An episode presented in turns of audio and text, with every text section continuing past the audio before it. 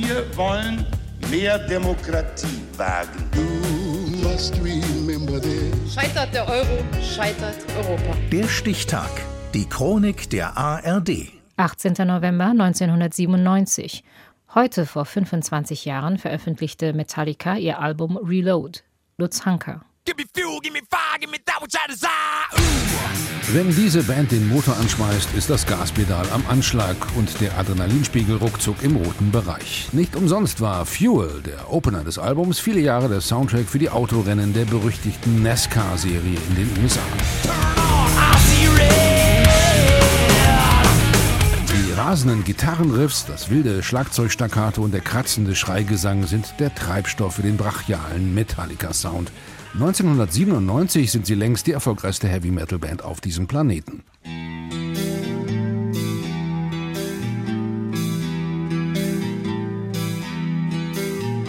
Angefangen hat das alles im Frühjahr 1981 mit einer Anzeige in einer kalifornischen Lokalzeitung. Schlagzeuger sucht andere Metal-Musiker zum Jammen. Das Inserat hatte ein gewisser Lars Ulrich aufgegeben, der zwei Jahre zuvor mit seiner Familie aus Dänemark eingewandert war. Thunderfuck, Helldriver oder Death Chamber, so hätte die Band auch heißen können. Am Ende wurde es ein Name, den sich sogar der kleine Sohn von Sänger James Hetfield merken konnte.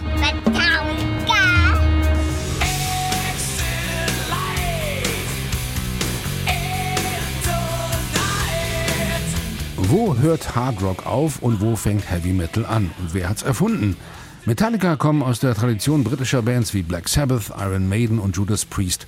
Laut und aggressiv, Mainstream und Nische zugleich, Headbanging mit Kutte und einer Portion Chauvinismus. Mit dem sogenannten Black Album erobern Metallica 1991 ein Publikum, das mit Metal bis dahin überhaupt nichts am Hut hatte.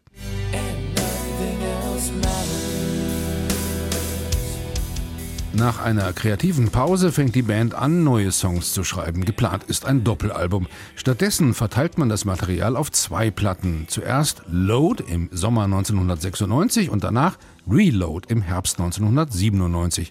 Am 1. Dezember steigt Reload sofort auf Platz 1 der deutschen Albumcharts.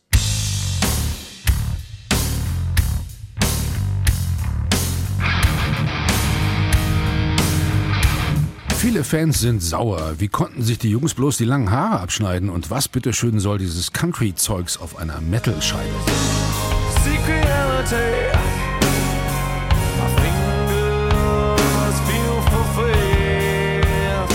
Auch Hetfield und Ulrich, die beiden Super-Egos der Band, kriegen sich immer heftiger in die Haare. This is so silly. You're just sitting there going, I'm in a really pissy mood and... And I fucking told you straight up that I was. Right. And what are you trying to do? I'm not trying to do fucking shit.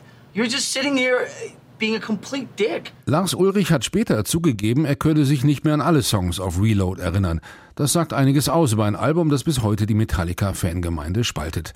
Es gab nämlich auch einige Glanzpunkte auf dieser Platte. Zum Beispiel The Memory Remains mit Marian Faithful als Gast.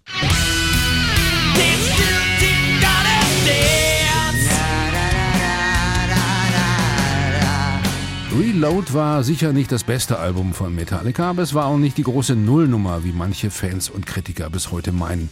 Die Band war sich ihrer Wurzeln immer bewusst und offen für Experimente. Und in Deutschland zählt Reload bis heute zu den meistverkauften Platten überhaupt.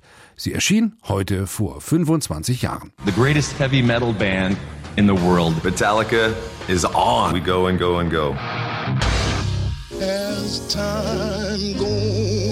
Der Stichtag. Die Chronik von ARD und Deutschlandfunk Kultur.